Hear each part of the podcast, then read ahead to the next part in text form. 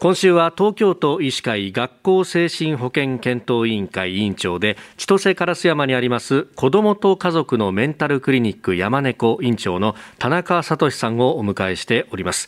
えー、昨日から子どもの登校拒否不登校について伺っておりますが、まあ、まず親として一番しなきゃいけないことっていうのは改めてどういうことになりますか、子どものすることには全部意味がある。でその意味にたどり着かない限り結局その行動の方も変わってこないし、まあ、子ども自身が生きやすくならないということなんですね。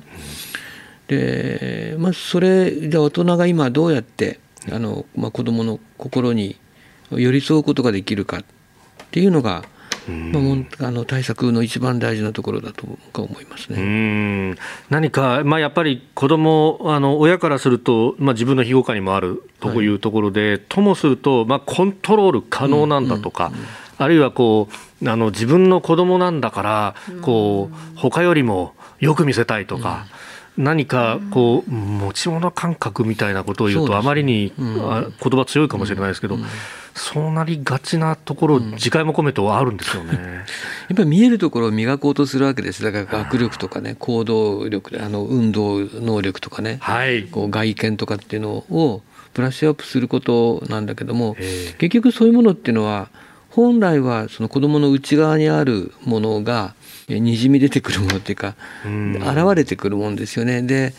どうもやっぱり今の時代そういうどう見えるかを磨くことに意識が先に行ってその子どもの気持ちがどうやって成長していくかとかどんなことを感じてるどんな子どもなんだろうっていうところに目が行きにくくなってる気がするんですね。あ確かに。これを着なさい、これを食べなさい、うん、これを勉強しなさい、うん、全部そうですよね。指示してる。もんですもんね。指示しちゃいますもんね。確かに、まあ、何食べたいって聞くことも多いんですけどうちの子供も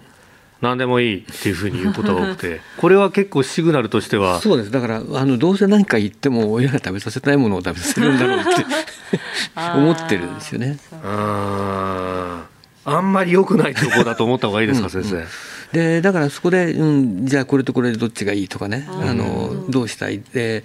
まあ、失敗をしてもそれからなんか親がちょちょっとねと思うものをチョイスしてまあ、食べ物でも着るものでも、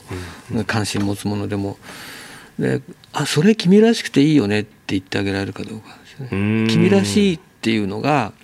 うんと、子供の表現として、うん、こう親が大事だっていうふうに思ってあげられるかどうか。うんっていうことを大事にできれば僕は随分親子関係も変わってくるだろうなと思います。うん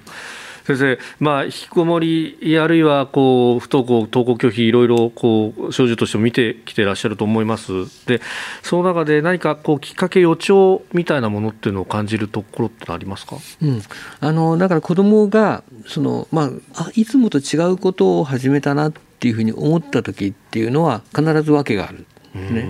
でそこが糸口だと思うんで子供は出してくれてると思うんですよ。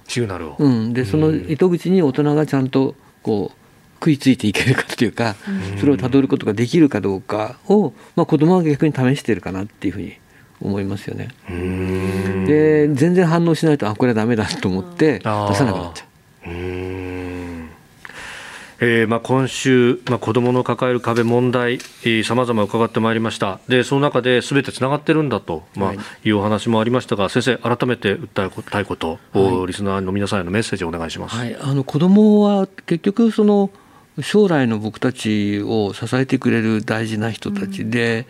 やっぱその次の世代っていうか、次の時代を任せることができるような子供を育てていくって僕らのこうすごく大きな使命だと思うんですね。だから決してその子供に関わることをこうやめたり手控えたりしないでいただきたいっていうのがお願いです。それはあれですね自分の子供とか関係ないとはいはい。えー、今週子どもと家族のメンタルクリニック山根校院長田中聡さんに伺ってまいりました、えー、勉強になったというかですね反省しきりでございます、えー、先生1週間どうもありがとうございました。ありがとうございました